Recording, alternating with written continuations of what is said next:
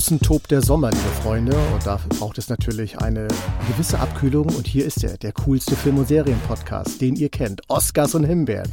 Mit mir, dem Excel-Max und natürlich dem Eismacher schlechthin, Ronny Rösch. Und der schüttelt schon wieder den Kopf. Ich schon wieder Ronny Rösch, wie, wieso den Eismacher? Was mache ich ja, denn für Eis? Ja, du bist so cool, du machst Eis äh, um dich Ach herum. So, ich mach, okay. Verstehst du? Ah, okay. Ich dachte immer, ich dachte immer, ein Schneesturm tobt. Kann Sommer auch toben? Ja, Sommer kann auch toben. Wenig wir den Korinthenkacker geben hier. Wir leben in diversen Zeiten. Auch der Sommer kann alles. Ja? Er kann toben. Ja? Er kann toben. Soll es aber kein Diss sein. sein.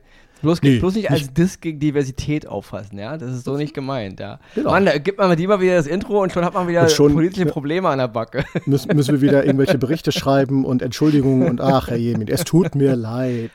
Rechtsabteilung aktivieren, oh, das ganze Programm. Eieieiei. Ja, Trotzdem sind wir Der, hier und. Das, das halbe Budget von RTL, Rechtsabteilung, geht mal wieder wegen deinem Unfug drauf. Und das ja. war schon oft so, Leute. Das war schon oft genau, so. Es gibt, glaube ich, mittlerweile eine ganze Büroetage, die sich nur mit mir befasst. Genau. Nicht im genau. Guten, wohlgemerkt. Nicht mit dir, sondern mit deinen Aussagen. Ja, oder so. ja, liebe Leute, und an diesem doch sehr heißen äh, Tag haben wir natürlich auch wieder was Wunderbares für euch vorbereitet. Und zwar gibt, gibt es heute vier Oscars von uns. Vier? Vier. Ich habe richtig mhm. gezählt. Und ähm, in letzter Zeit sind wir sehr gut drauf. Also wir haben Himbeeren, wenn wir sie dabei hatten, waren sie immer mit viel Wohlwollen, also wenig auf die Glocke, sondern immer, ne? Und heute mal wirklich nur Oscars. Nur für euch da draußen und darauf freue ich mich sehr. Ronny, möchtest ja. du was dazu sagen? Ja, na, weil ist, ich habe diese Woche viel geguckt, aber ich habe wirklich leider nichts gefunden, leider in Anführungsstrichen natürlich nur, mhm. was wirklich so schlimm war, dass ich jetzt, jetzt wirklich eine, eine Himbeere also verteilen müsste. Und deswegen habe ich mich dazu entschlossen, dann eben die Produktion, die ich letzte Woche ja schon angeteasert hatte, habe ich alle gesehen und die waren alle toll. Und deswegen sehe ich keinen Grund, da jetzt ähm, mit Ach und Krach eine Himbeere herbei. Was nicht heißen soll, dass die nicht wieder kommen. Die Streamingdienste enttäuschen einen nie. Nein, das ist wohl wahr. Und zum Glück, Gott sei Dank. Das, äh, auf, auf die Streamingdienste ist Verlass in jeglicher Hinsicht. ja. Das heißt, liebe Leute, kippt euch noch was Cooles zu trinken ein und dann fangen wir doch direkt an.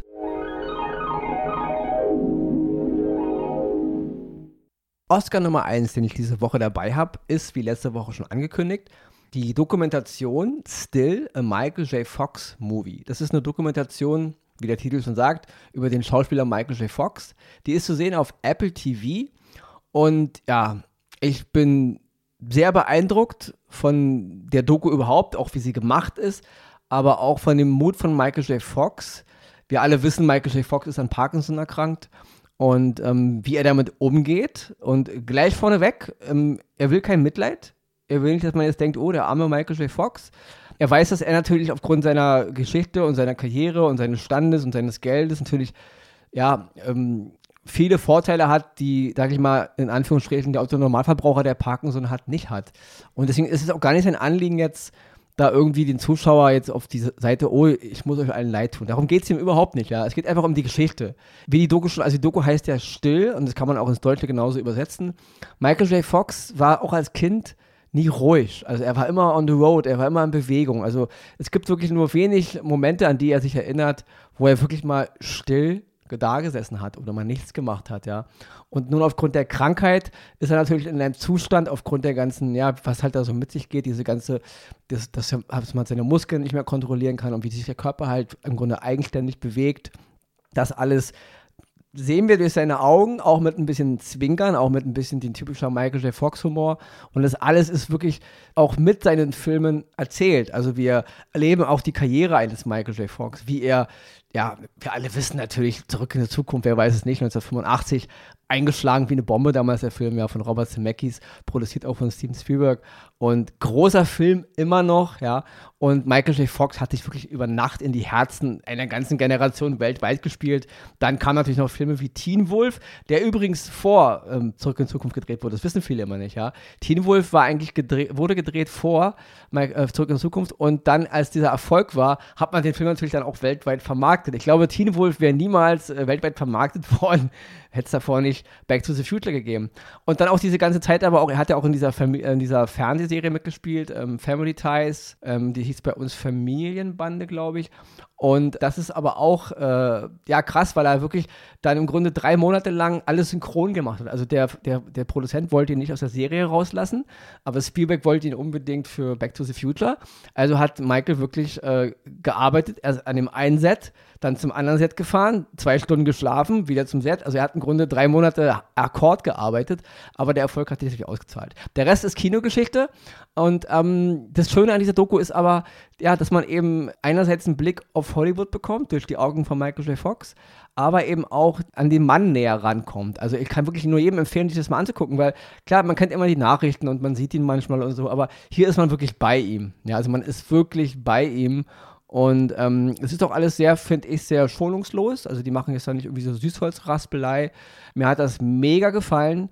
Michael J. Fox sehe ich jetzt wieder mit anderen Augen. Ja, ich muss ehrlich sagen, man hat immer, wenn man Leute sieht, die krank sind oder die an irgendwas leiden, kommt man nicht drum herum, irgendwas in einem, in Anführungsstrichen, gesunden Mensch reagiert immer ein bisschen mit Mitleid. Und das hat er mir ausgetrieben. Also die, die Doku hat mir Mitleid für Michael J. Fox ausgetrieben. Es ist trotzdem ein hartes Schicksal und das weiß ich und das weiß er auch. Aber ich habe kein Mitleid mehr mit ihm, weil er ist da, er lebt noch und er kämpft.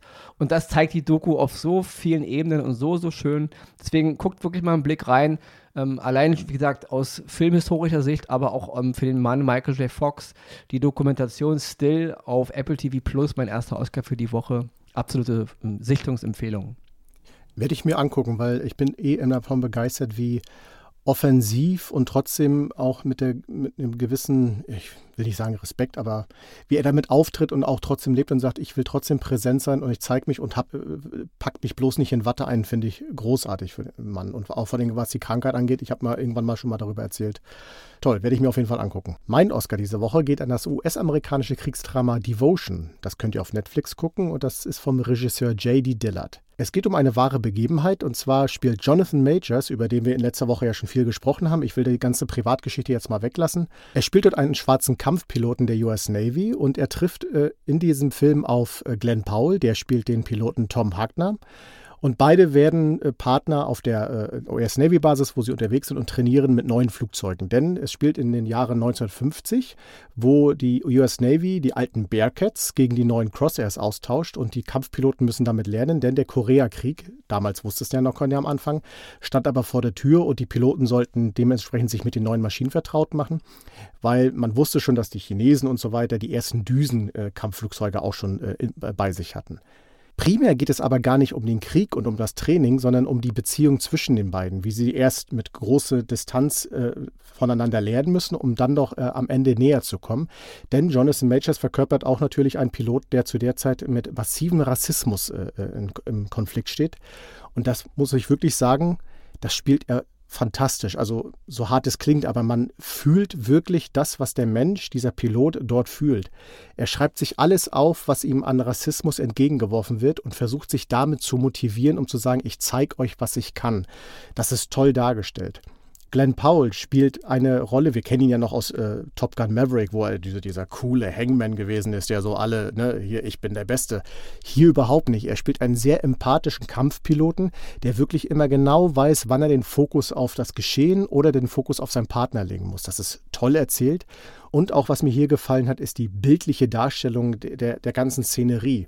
Es ist ein Kriegsdrama und es findet natürlich auch Handlung im Kampf statt, aber das wird hier nicht irgendwie überdreht dargestellt. Das ist wirklich wohldosierte, gute Action, bildlich super dargestellt, dazwischen aber mit einer sehr tiefgründigen, sehr wichtigen Geschichte äh, verpackt, die den ganzen Film zu einem ja, historischen, äh, wunderbaren Erlebnis macht, denn es basiert auf einer wahren äh, Begebenheit und ich äh, kann nur empfehlen, wenn der Film zu Ende ist, sich auch noch den Abspann anzugucken, weil dort noch wichtige Personen zu den Figuren Tom Hartner und Jesse Brown, so heißen die beiden Piloten, in der Wirklichkeit gegeben wurden, weil tatsächlich ist diese Geschichte auch heute noch in Amerika immer aktiv, weil es immer noch Organisationen gibt, die sich um diese Geschichte kümmern.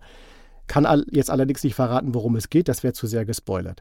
Deswegen, liebe Leute, Devotion auf Netflix, ein richtig toller Film, auch wenn es ein Kriegsdrama ist, den ich euch sehr, sehr empfehle. Und das war's auch schon. Ja, und zu Jonathan Majors haben wir ja schon einiges gesagt. Genau, ja. genau. Abgesehen von seinem, natürlich von seinem Justizproblem, wie gesagt, hatten wir auch schon mal gesagt, wenn er schuldig ist, soll er verurteilt werden.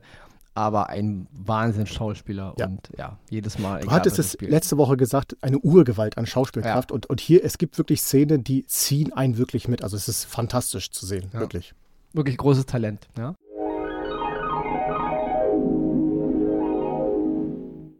Ja, dann kommen wir zu meinem zweiten Oscar diese Woche, auch viel äh, letzte Woche schon angeteasert. Der Film Empire of Light. Der ist zu sehen bei Disney Plus. Und es ist ein Film, Regie und Drehbuch von Sam Mendes. Und Sam Mendes ist ja bei mir durch seinen Film 1917, ich weiß, der wurde von den Kritikern und von ganz vielen Zuschauern ganz, ganz toll äh, gefeiert. Ich persönlich fand 1917 einen ganz langweiligen überhaupt nicht besonderen Film, ja. Und äh, ist nur meine Meinung, Leute. Wer den toll findet, bitte, aber ich fand ihn wirklich nicht gut. Aus diversen Gründen, die ich jetzt hier gar nicht aufzählen will. Aber natürlich hat Sam Mendes auch die James Bond-Filme Skyfall und Spectre gemacht, die ich beide toll fand. Gerhard noch zu erwähnen. American Beauty, da sind wir im Jahr 1999. Also, es ist ein toller Regisseur, das will ich niemals, würde ich das äh, äh, also anzweifeln.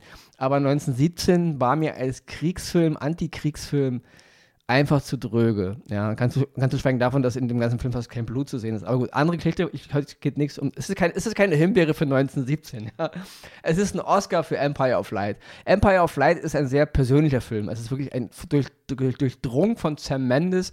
Es ist eine Liebesgeschichte, die im Jahr 1981 so angesiedelt ist. Und sie handelt in einem kleinen, nicht ein, ja, in einem kleinen kann man nicht sagen, aber in einem Kino an der, irgendwo an der Küste Englands, ja.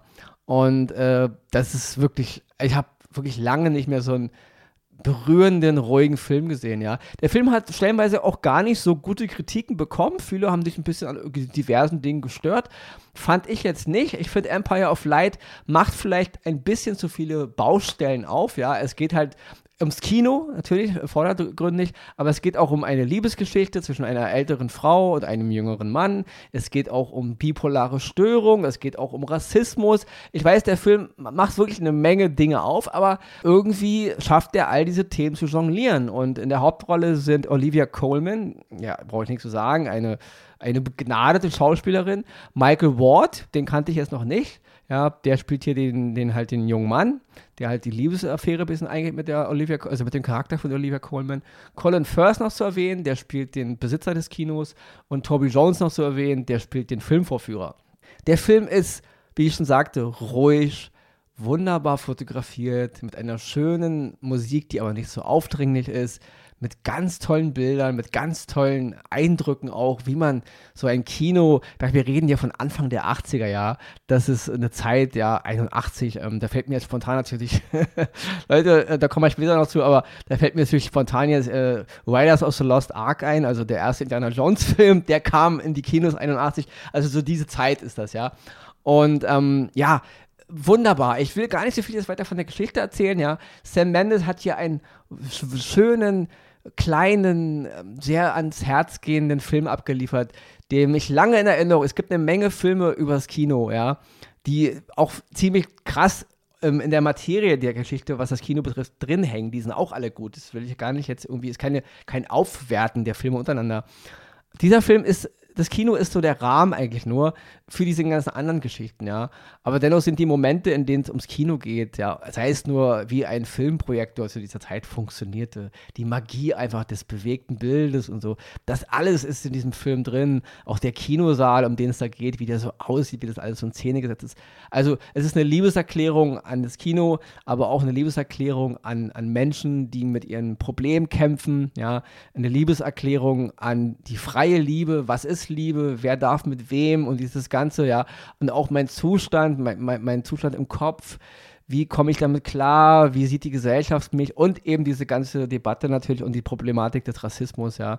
Das alles schwippt da so wie, wie so ein, wie ein, ich würde nicht sagen ein Ozean voll im Sturm, aber ein Ozean, der keine ruhige See hat. Es bewegt sich schon irgendwie alles, ja. Und also wirklich ganz, ganz, ganz, ganz toll, ja. Empire of Light, Disney Plus, ich kann wirklich nur jedem, der, der Kino liebt, jeder, der Cineast ist und sich, oder sich selber so nennt, und natürlich Cineast in, Leute, ihr wisst, das gilt immer für, gilt für alle, ja. Da bin ich wieder bei, bei Jan Böhmermann, ja, meine Damen und Herren und alle dazwischen und alle außerhalb. Es gilt für alle, ja. Nagelt uns hier nicht immer so auf Ländern fest. Es sind alle gemeint, die uns zuhören, ja. Guckt euch den Film mal an. Empire of Light, ganz, ganz toller Film. Wunderbar. Ja, und an dieser Stelle würde normalerweise die Himbeere kommen. Aber. Das ist richtig. Die ist eigentlich. Klingelingeling, ein anderer genau, Tag. Genau, es ist die Himbeer, äh, ja, das Himbeerabteil sozusagen. Diesmal nicht, ja. Wie ich schon eingangs sagte, ich habe eine Menge Sachen geguckt, aber es war alles irgendwie schön oder okay oder so ein bisschen null, aber es war nicht wirklich so was dabei, wo ich sagte, ja, das ist wirklich schlecht. Und deswegen diese Woche keine Himbeere. Deswegen kommen wir jetzt, ja, zum vierten Oscar von uns und zum dritten Oscar von mir. Es geht um die Serie American Born Chinese. Und ähm, ja, Disney Plus hat sie im Programm. Es sind acht Folgen. Sie basiert mal wieder auf einer Grafiknovelle. Ja, ist ja auch gerade so die Zeit von Grafiknovellen. Da kann man eigentlich alles verfilmen, querbeet. In der ersten Folge und ich glaube auch in der letzten Folge dieser acht Episoden hat Destin Daniel Cretton Regie geführt. Den kennen wir natürlich alle ähm, als Regisseur von so tollen Filmen wie äh, The Glass Castle, also das, das, äh, das Schloss aus Glas hieß ja, glaube ich, bei uns. Ein ganz, ganz wunderbarer Film. Aber natürlich auch Shang-Chi and the Legend of the Ten Wings. Das ist auch von ihm. Und äh, Destin Daniel Cretton wird auch der Regisseur des 2026 vermutlich erscheinenden Avengers-Film The Kang-Dynastie sein. Da haben wir wieder einen kleinen Hang jetzt wieder zu Jonas Maitlas, der ja eigentlich den Kang spielt. Wir wissen aber nicht aufgrund seiner rechtlichen Situation, ob er das überhaupt noch weitermachen kann. Aber zumindest ist so der Plan. Und der Regisseur wird auch den fünften Avengers-Film, die Regie führen, The Kang-Dynastie. Ja, aber das ist alles noch in den Sternen diese Serie, wie der Titel schon sagt, American Born Chinese, ja, geht halt um die chinesische Kultur in den Staaten. Ja. Es geht halt um die, wie die Chinesen da so leben, wie sie sich integriert haben. Und das alles ist in eine wunderbare, lustige Coming-of-Age ähm, eingepackt, wo auch die ganzen Chine chinesischen Mythen so ein bisschen mit drin sind. Also wir haben hier wirklich eine Zauberwelt, so, wo halt die, so eine Art Affengott lebt und Feen und alles. Und die dringen jetzt irgendwie aufgrund, die suchen irgendwie die vierte Schriftrolle, irgendein ein mystisches Objekt. Das, und da gibt es aber irgendwie eine Verbindung dann zur Erde. Und so geht einer aus dieser mystischen Welt auf die Erde. Ich weiß, es klingt alles total strange, ja. Halt hm. in so einer Highschool, ja. Und da lernt er halt einen Typen kennen, ähm, der wird von Ben Wang gespielt. Und um den geht es eigentlich. Also Ben Wang ist, der spielt eigentlich die Hauptrolle. Es ist halt ein, ein American-born Chinese, also ein Chinese, der in Amerika geboren ist. Und das alles schwingt da jetzt so mit. Ja, es ist, es ist eine sehr moderne Serie, die, die natürlich auch diese ganze ja, diese, diesen ganzen Kulturkampf natürlich in sich hat und auch, auch natürlich wieder das Thema Rassismus, ja. Ähm, aber alles sehr humoristisch äh, erzählt und äh, mit sehr viel Liebe und mit toller Musik, ja. Und mit Leute, wirklich, ich bin ein großer, ich bin aufgewachsen damals im Wedding und ich hatte einen Kumpel, Siu hieß der, und äh, wenn ich bei Siu zu Hause war, er war aus Vietnam, da liefen immer ganz viele asiatische, überwiegend auch Chine chinesische ähm, diese Fantasy-Filme, wo die Leute halt immer von Baum zu Baum gesprungen sind. Also total Filme. verrückter Scheiß. Damit bin ich aufgewachsen, ich liebe das. Und das ist natürlich dann irgendwann auch alles in Hollywood äh, aufgeschlagen. Damals nicht zu vergessen, einer meiner absoluten Lieblingsfilme von Ang Lee, ähm, ähm, Tiger and Dragon, ja. Also ein ganz, ganz, ganz, ganz toller Film. Hier nochmal liebe Grüße an das Kino Toni raus in Berlin, in Weißensee, die damals extra für mich, obwohl ich der Einzige war, der, der eine Karte gekauft hatte, extra eine Vorstellung für mich gemacht haben. Tiger and Dragon Ich war alleine im Kino, ja. Nochmal liebe Grüße raus an das Kino. Weil eigentlich wollten sie die Vorstellung canceln, aber dann hat der Vorführer gesagt, ach komm, ich mach's jetzt an, auch wenn es nur für dich ist, ja. Also bei einer der schönsten Kinomomente meines Lebens. Ich liebe Tiger and Dragon. Ich liebe, wenn Kämpfer und Kämpferinnen durch die Bäume, durch die Bambusbäume hüpfen, ja. Und diese Ästhetik hat auch diese Serie, wenn es ums Kämpfen geht, ganz, ganz groß, ja. Wir sehen auch äh, Keio Kwan wieder, den wir in ähm, Everything Everywhere All at Once gesehen haben, der kleine Short Round aus Indiana Jones 2, Temple of Doom, wieder Indiana Jones. Mann, Übrigens. Mann. da kommt heute noch was. Kommen wir später dazu. Ja. Ähm, ich halte Temple of Doom ja, wie ich schon sagte, für den besten Indiana Jones-Film, der je gemacht wurde inklusive des neuen Leute, ja, ich habe ihn schon gesehen.